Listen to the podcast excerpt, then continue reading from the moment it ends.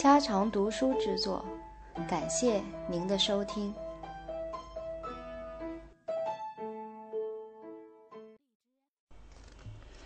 某些化学物质使我们又想起了放射性产物铯九十。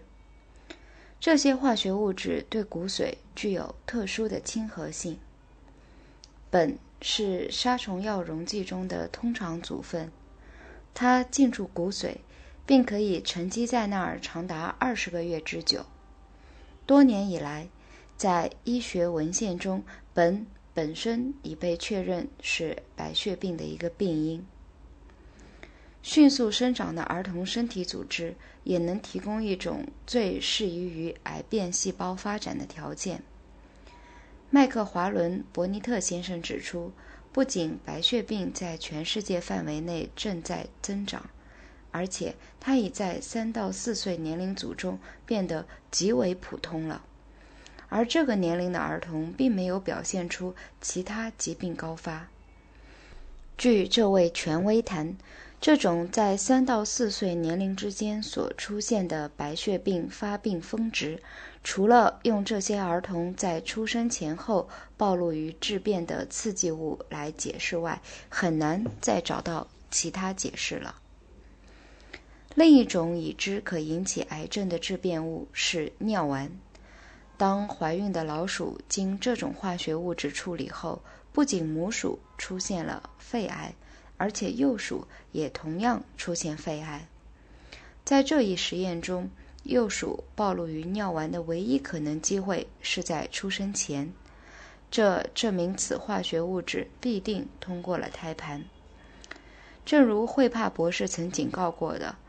在暴露于尿丸及其有关化学物质的人群中，有可能由于出生前暴露于化学物质，而在婴儿中引起肿瘤。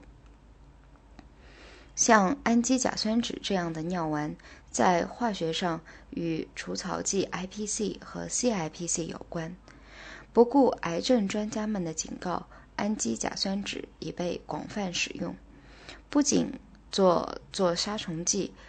除虫剂、灭菌剂，而且还用在增速剂、医药、医疗和绝缘材料等各种产品中。通向癌症的道路也可能是间接的。有些物质一般来说不是致癌物，但它可以妨碍身体某些部分的正常功能，并由此引起恶性病变。有一些癌症可作为重要的例子，特别是生殖系统癌症。它们的出现与性激素平衡被破坏有一定联系。在某些情况下，这些性激素的破坏反过来又引起一些后果。这些后果影响了肝脏保持这些激素正常水平的能力。氯化烃正好是这种类型的因素，因为所有氯化烃对肝脏在一定程度上都是有毒的。所以，它能够招致这种间接的致癌作用。当然，性激素在体内是可以正常存在的，并且起着一种与各种生殖器官有关的必不可少的刺激生长的作用。然而，身体具有一种长期建立起来的保护作用，来消除激素的多余积累。肝脏起着一种保持雄。雌性激素之间平衡的作用，不管是哪种性别，都产生雄性激素和雌性激素，虽然数量比例不同。肝脏可以阻止任何一种激素的过多积累。然而，如果肝脏受到疾病或化学物质危害，或如果维生素 B 供应不足，肝脏的上述功能就会被破坏。在这种状况下，雌性激素就会达到一个异常高的水平。后果如何呢？至少在动物方面有大量的实验证据。其中一例如下：洛克菲勒医学研究所的一个研究人员发现，由于疾病而使肝脏受损的兔子表现出子宫肿瘤的高发病率。研究人员认为。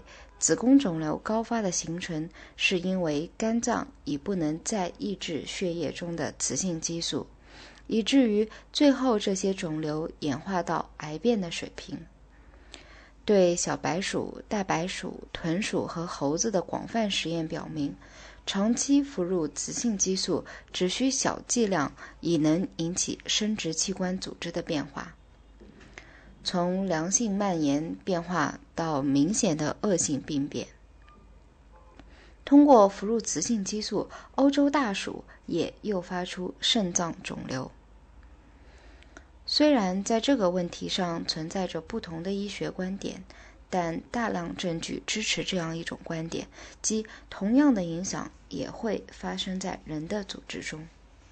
麦克吉尔大学维多利亚皇家医院的研究人员发现，他们所研究过的150例子宫癌中有三分之二提供了证据，证明体内雌性激素含量水平异常的高。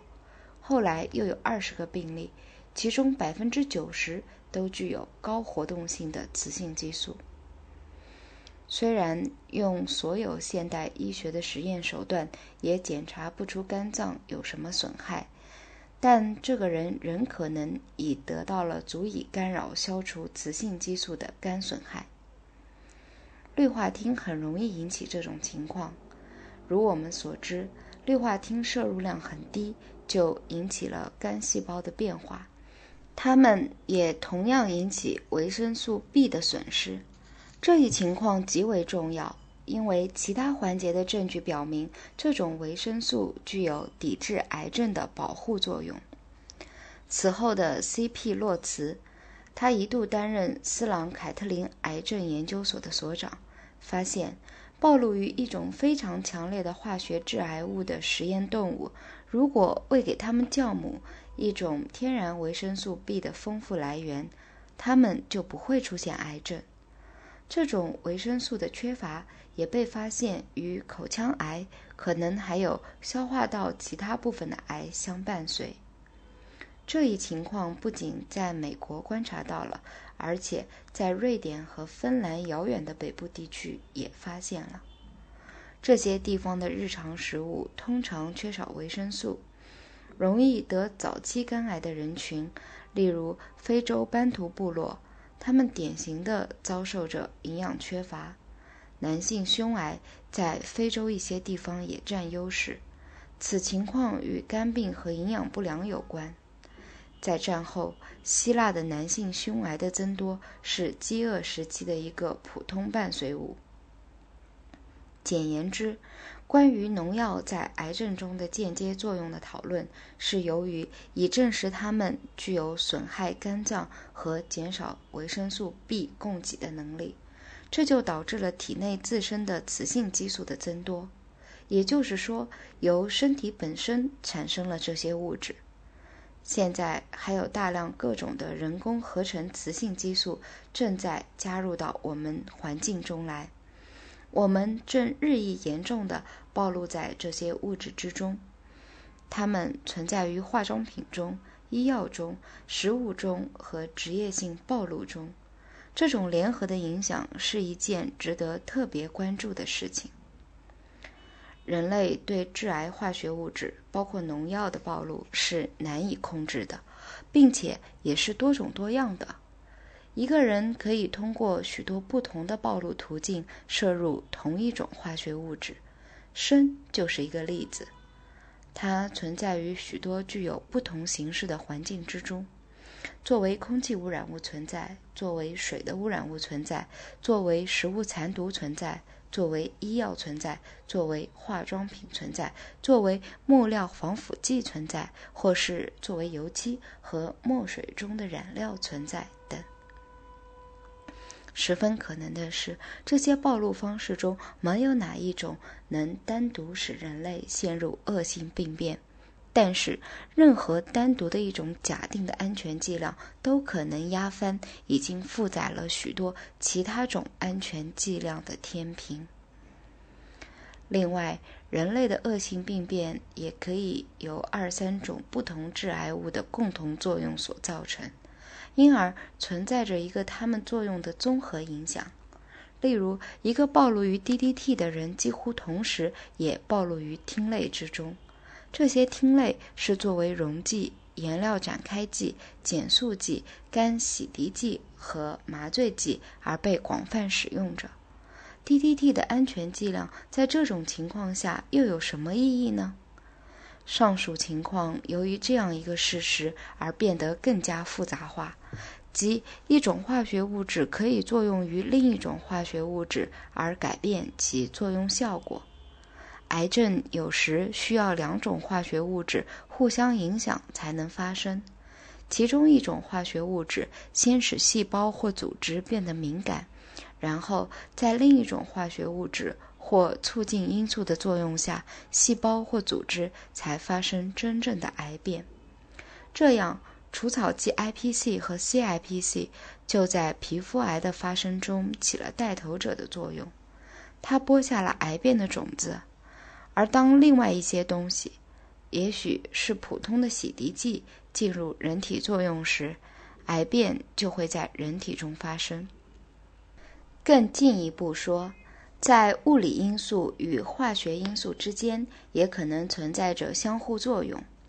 白血病的发生过程可能分为两个阶段：恶性病变的开始是由 X 射线引起的。而摄入的化学物质如尿丸，则引起了促进的作用。人群在各种来源的放射性中暴露的日益增加，再加上各种化学物质与人体的大量接触，这一切给现代时